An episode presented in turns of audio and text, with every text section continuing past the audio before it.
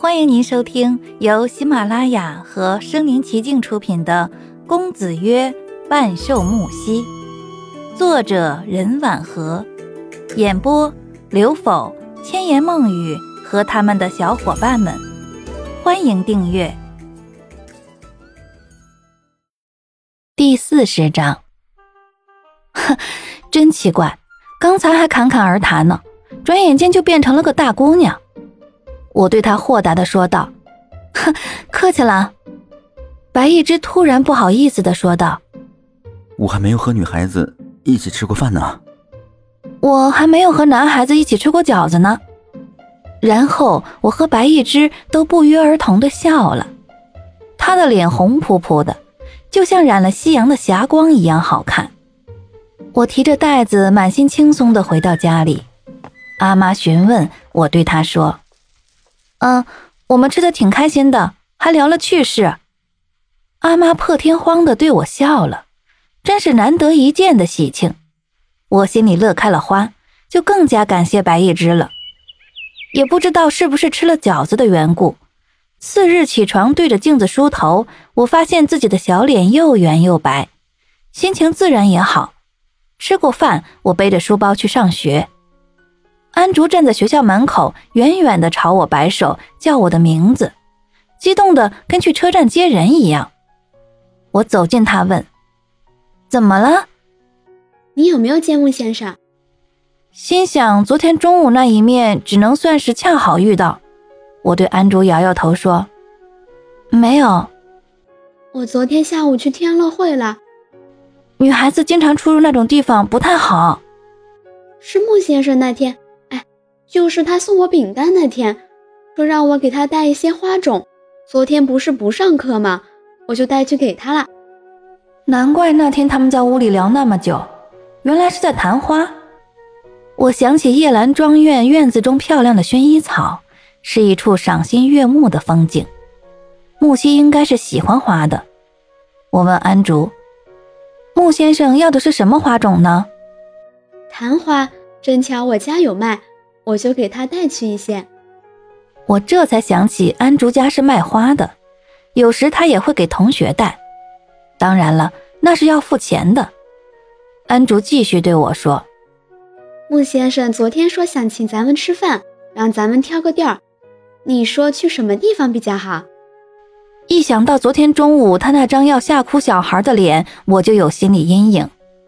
我对他说：“安竹，我不去了。”安竹挽住我的手臂说：“那怎么行？我总不能单独和穆先生吃饭吧？那多尴尬啊！那就拒绝他吧。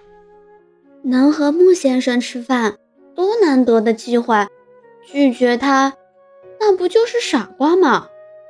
我扁了扁嘴，看着他自信洋气的小脸，心想：这木西是给他灌了迷魂汤吗？他怎么左一句木西，右一句木西，句句不离木西啊？见我发愣，安竹晃了我一下，说道：“春秋，别傻了，咱们就要毕业了，到时候找工作还需要穆先生帮忙呢。你怎么那么不开窍呢？”我叹了口气。从安竹手中抽出自己的手臂，说：“哎，没有他就找不到工作了吗？总之这顿饭我是不去了。你看看，是不是找个其他同学陪着你？”安竹见死活说不动，我就换了个语气说：“春秋，算你帮我个忙，好不好？”我转身莫名其妙地看着安竹说：“啊，为什么要这样说呢？”安竹红着脸说：“我喜欢穆先生，这一开始就和他单独约饭不太好，毕竟进展速度也太快了吧。”快要上课了，很多学生从我们身边走过去，就像坐在电车上，眼睛经历窗外的风景一般，心却是异常沉静，仿佛陷入了虚空之中。与之沉入的还有安竹那句话。我喜欢穆先生。之后他说的话，我就再也听不清楚了。安竹拉着我的手，似在求我。我认真的问他：“你了解木西先生吗？”这不是要慢慢了解吗？看着安竹渴望而又明亮的眼睛，我对他说：“嗯，我考虑一下。”整整一天，我都在想要不要帮安竹追求木西。木西是很危险的，这是白一之曾经对我说过的话，我一直没有忘记。帮助同学和一个危险分子在一起，这事儿我真做不出来。可我又不能告诉安竹有关木西的所作所为。除了这种矛盾的心情，还有一种复杂的心绪困扰着我。不知道为什么，我的脑海总会不自觉地浮现我和木西之间发生的点滴。包括他说的每一句话，每一个眼神，我在心里否定他时，又在隐隐作痛。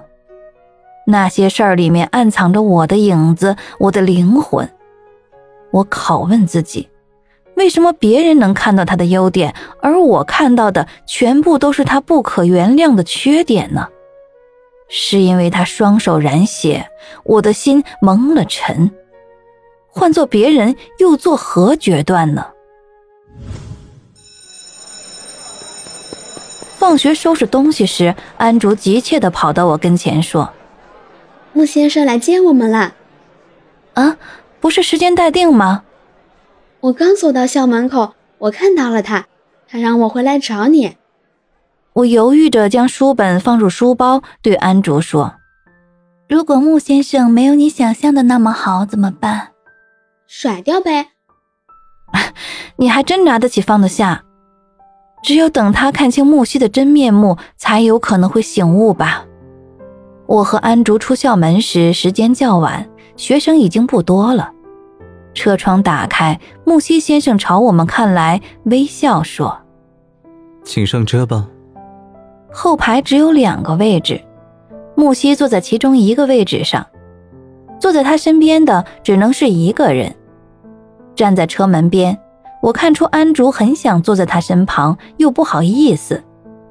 安竹起先对我虚让道：“春秋，你坐穆先生旁边吧。”我笑安竹太害羞，就大方地拉开前车门，坐在副驾驶位置，把他想要的位置留给他。木西为安竹打开后车门，安竹扭捏地坐在他身旁。本集播讲完毕。欢迎点赞收藏，写评论，还有红包可以领哦。